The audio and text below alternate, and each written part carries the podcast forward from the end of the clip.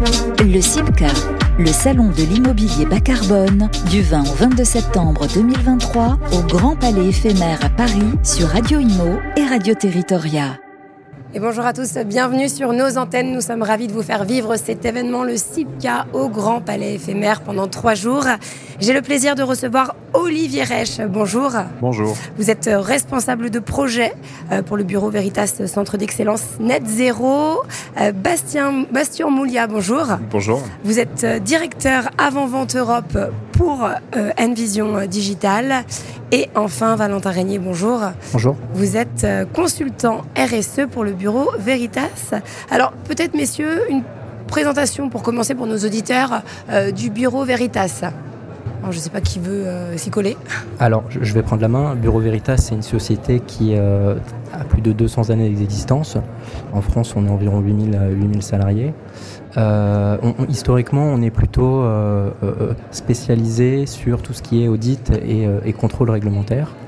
Euh, aujourd'hui, on a senti un, vrai besoin de marché de la part de notre écosystème sur un accompagnement à la décarbonation.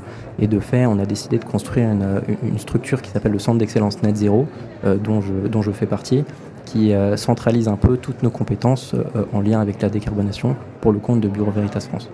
D'accord, donc c'est vraiment un pôle en fait qui, quoi, qui traite la donnée, qui, qui fait plus que ça, j'imagine Alors on fait plus que ça. Notre, notre, notre scope d'intervention va en gros du bilan carbone à l'utilisation de la donnée euh, pour euh, la mise en œuvre opérationnelle de projets de décarbonation. Donc on fait des bilans carbone, on construit euh, des trajectoires de réduction énergétique ou carbone, on construit aussi des plans d'action et on s'appuie notamment sur une solution avec laquelle on est en partenariat depuis maintenant le début d'année qui s'appelle Envision Digital. Alors justement, comment ce partenariat s'est créé? Alors côté Envision Digital, pour nous, travailler avec Bureau Veritas, c'était une évidence. C'est-à-dire qu'aujourd'hui, dans les publications carbone, dans la communication des chiffres, il y a des vraies euh, velléités de certification, de vérification. Euh, on travaille avec beaucoup d'entreprises qui, euh, dont la plus grande crainte est le greenwashing, de publier des, des, éléments qui seraient erronés avec potentiel backlash. Donc nous, travailler avec Bureau Veritas, nos solutions digitales, nos solutions logicielles, finalement, permet de faciliter toutes ces approches carbone, du bilan carbone, la trajectoire et le suivi en temps réel de ces données d'émission. Et travailler avec Bureau Veritas, bah, c'était s'appuyer, euh, euh, tout comme nous, sur une entreprise internationale, euh, un tiers de confiance reconnu sur ces éléments de certification et, de, tiers de confiance, et avec le centre d'excellence net zéro, des consultants carbone qui connaissent finalement, qui peuvent aussi accompagner avec une offre de services dédiée nos clients communs. Alors vous, vos solutions digitales consistent en quoi exactement? Alors nous, on a tout un portefeuille euh, de logiciels euh, autour de la décarbonation, euh, depuis le suivi des productions renouvelables, autour des notions de smart grid, de stockage.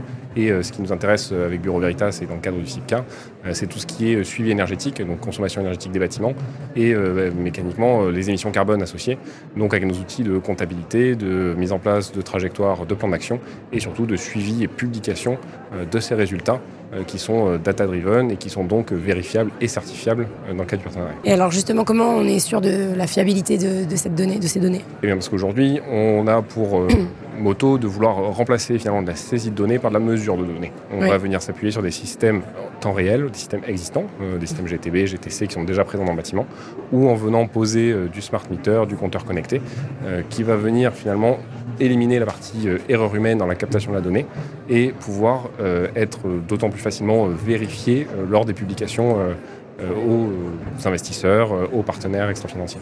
Alors c'est vrai qu'aujourd'hui, j'imagine que vous constatez que les investisseurs sont évidemment attentifs à ces nouvelles, aux nouvelles réglementations, puis à la décarbonation des bâtiments, mais aussi maintenant les, consommateurs, les utilisateurs. Est-ce que c'est ce que vous constatez sur le terrain? Alors effectivement, de, plus en plus, on sent que les parties prenantes ont, des attentes de plus en plus fortes sur le sujet de la décarbonation. Donc nous, on on facilite en fait euh, cette communication et on améliore la transparence euh, des données euh, qui peuvent être communiquées en interne ou à l'externe grâce à notre réseau de certificateurs et de vérificateurs qui assure à la donnée et à la méthodologie de collecte d'être conforme aux normes méthodologiques. Mmh. Et, j'imagine que tout le monde est satisfait ou est-ce qu'il y a parfois des incompréhensions? Est-ce que vous faites de la pédagogie aussi? Est-ce que ça arrive?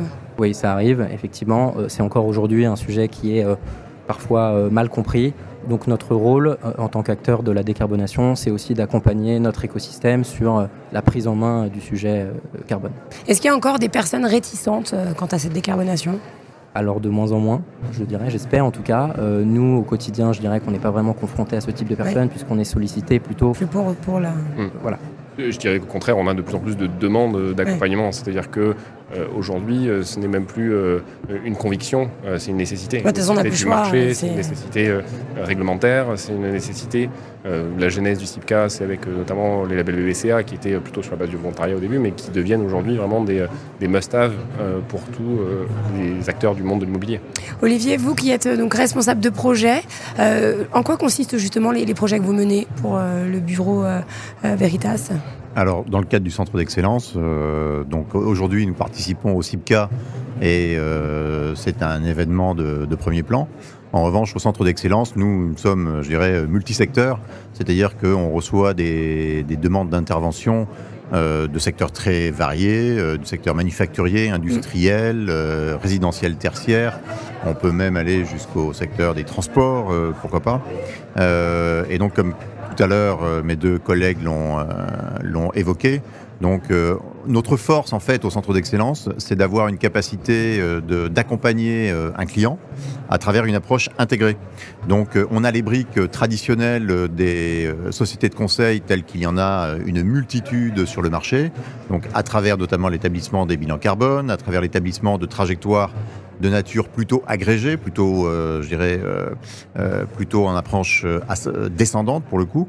en revanche, nous, on place le centre d'excellence en fait au cœur de l'écosystème BV, c'est-à-dire que BV, on rappelle quand même 80 000 personnes dans le monde, 8 000 personnes en France, et on a une multitude de compétences à portée de main qui nous permettent d'avoir une déclinaison très appliquée, très opérationnelle, parfois de solutions qui vont très très loin dans le détail et en fait, parmi les solutions euh, que l'on peut apporter dorénavant, euh, il y a notamment grâce au partenariat avec, euh, avec Envision, une capacité à aller capter de l'information qui autrement en fait ne nous serait pas accessible autrement que par des méthodes plus incertaines du point de vue de la qualité de la donnée et surtout beaucoup plus tardives, c'est-à-dire que tout l'intérêt de la, de la, de la, du traitement de données en temps réel, c'est-à-dire que tous les clients qui, qui, font appel à nous euh, permettent, se mettre dans les meilleures conditions, notamment pour répondre euh, aux multiples euh, demandes réglementaires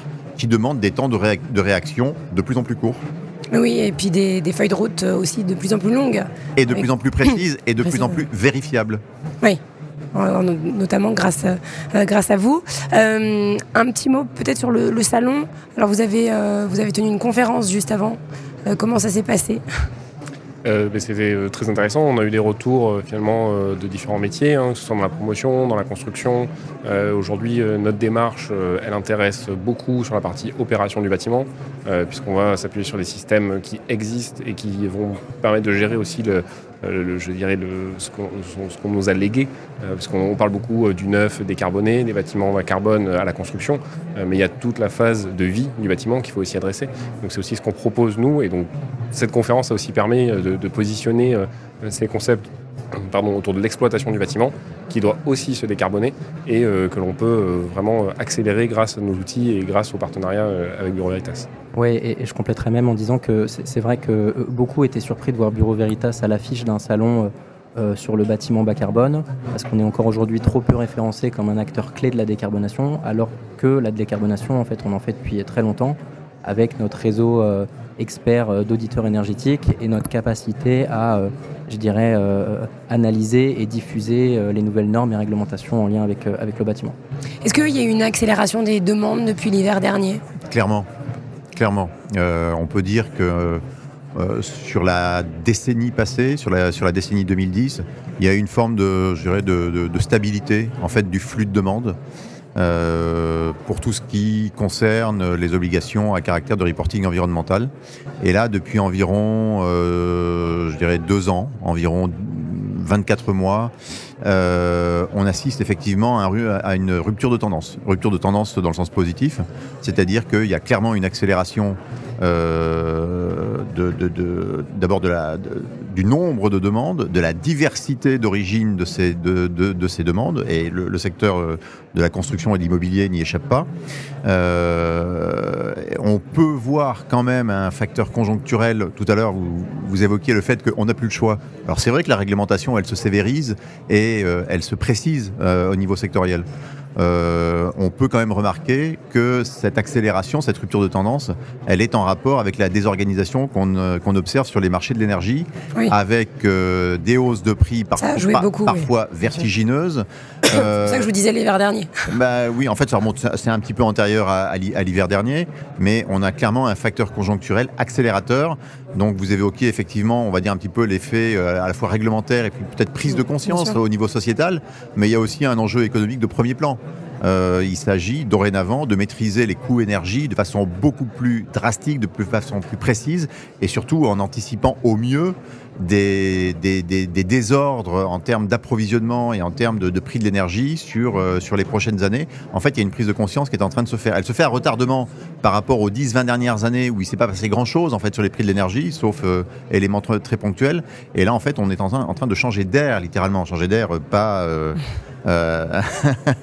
pas ailleurs, on est en train de changer d'air avec un E accent grave, euh, dans le sens où en fait euh, les, un nombre croissant d'acteurs en fait souhaitent euh, réduire la vulnérabilité à cette à cette à ce risque-là et en fait il y a une convergence entre les problématiques énergétiques et carbone en fait qui accélère les, demandes auxquelles on est amené à répondre. Alors je rappelle que vous parlez de tous les secteurs, hein, tous secteurs confondus. Est-ce que c'est le cas dans tous les pays, vous qui êtes présent dans plusieurs pays? Est-ce que c'est ça C'est le cas dans tous les pays dans lesquels vous êtes présent, en tout cas? Alors euh, nous, à l'international, on a beaucoup de demandes et justement sur des groupes internationaux qui euh, sont face à des multiplicités euh, d'électricité plus ou moins carbonée, avec des mécanismes de décarbonation qui seront différents. électrifier en France, c'est très décarboné puisqu'on a le nucléaire, on a un peu de renouvelable.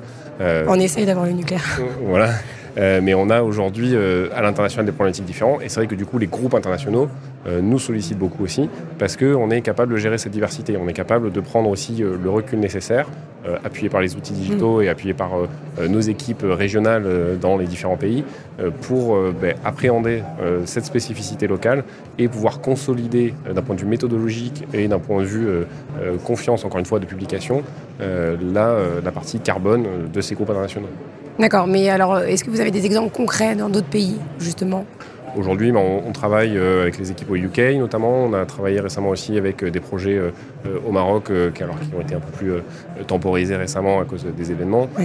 mais oui, on a des velléités de décarbonation qui sont cross-industrie et cross-région, bien. Ouais, je peux ajouter un mot. En fait, c'est que en fait, l'Europe en général, mais la France en particulier, en fait, est à la pointe Des, initiatives en matière de, de, solutions de décarbonation.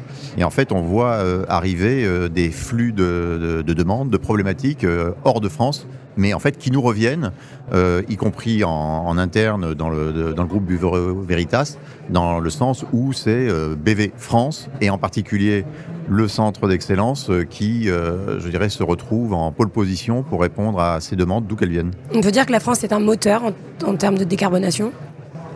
Alors la France, vous pour l'Europe en tout cas. Vous voulez dire euh, la France en tant que en tant que pays? Oui, enfin oui, oui, oui, en tant que pays. Avec les, justement les réglementations, c'est vrai qu'on a l'impression que c'est beaucoup plus strict que dans que dans certains autres pays. Bah, déjà, la première chose, c'est que factuellement, on est le pays le plus décarboné d'Europe, mm. euh, et ce depuis longtemps.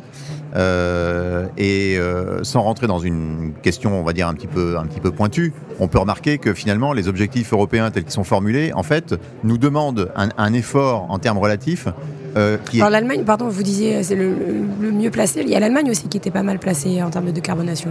Alors ils ont ah, pris du retard, mais l'Allemagne, euh, non non l'Allemagne, euh, l'Allemagne. Ils, ont commencé avant, nous. Ils ont toujours des, émissions par unité de PIB et par et par tête qui sont parmi les plus élevées.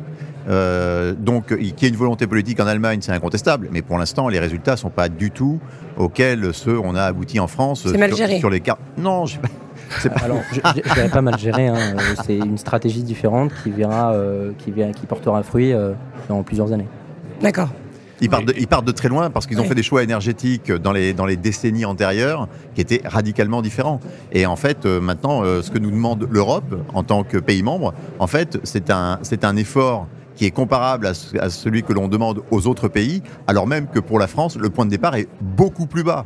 Donc ça veut dire que nous, en fait, on a probablement, je ne vais pas employer des termes très techniques, mais on a un coût marginal de décarbonation qui va être très supérieur. Parce que eux, enfin les autres pays, ont un gisement de décarbonation qui est à portée de main, qui est beaucoup plus important parce qu'ils partent de beaucoup plus haut en termes d'intensité de carbone, alors que la France part de beaucoup plus bas.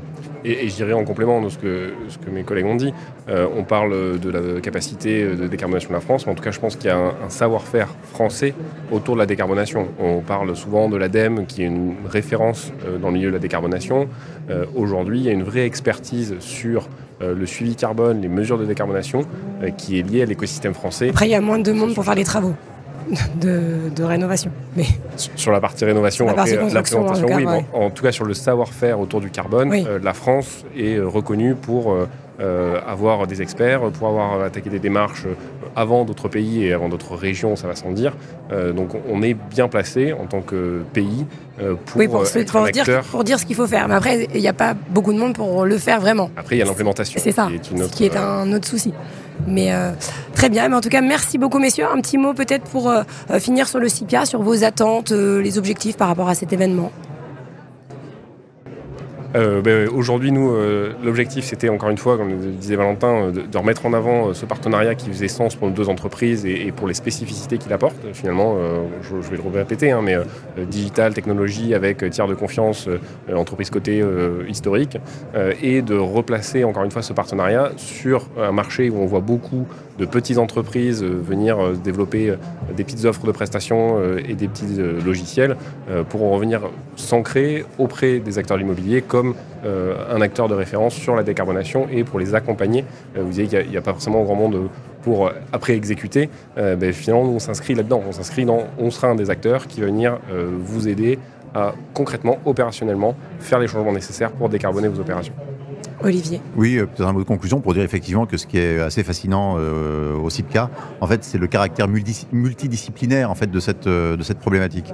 Et donc il y a des il y a des stands, il y a des interventions sur les questions des matériaux, sur les externalités négatives en matière de de biodiversité. nous aujourd'hui, on est intervenu sur un volet un peu plus technologique, sur et encore sur un volet qui est qui, qui portait sur l'exploitation et pas sur la construction. et donc ce qui est particulièrement intéressant au CIPCA, c'est le fait que ça montre que finalement euh, les, les, acteurs qui répondent par des, par des, questions, je dirais, un petit, par des solutions un petit peu étroites, non intégrées, des solutions de niche, euh, en fait, ne traitent qu'une infime partie de, du problème. Et euh, l'avenir appartient certainement à des acteurs qui auront la capacité à intégrer des problématiques diverses, mais qui sont, in fine, qui sont, qui sont reliées les unes avec les autres. Oui. Bien, merci infiniment, messieurs, en tout cas, pour cette interview. Je vous dis à très vite sur nos antennes. Merci. Le CIPCA, le salon de l'immobilier bas carbone, du 20 au 22 septembre 2023, au Grand Palais éphémère à Paris, sur Radio Imo et Radio Territoria.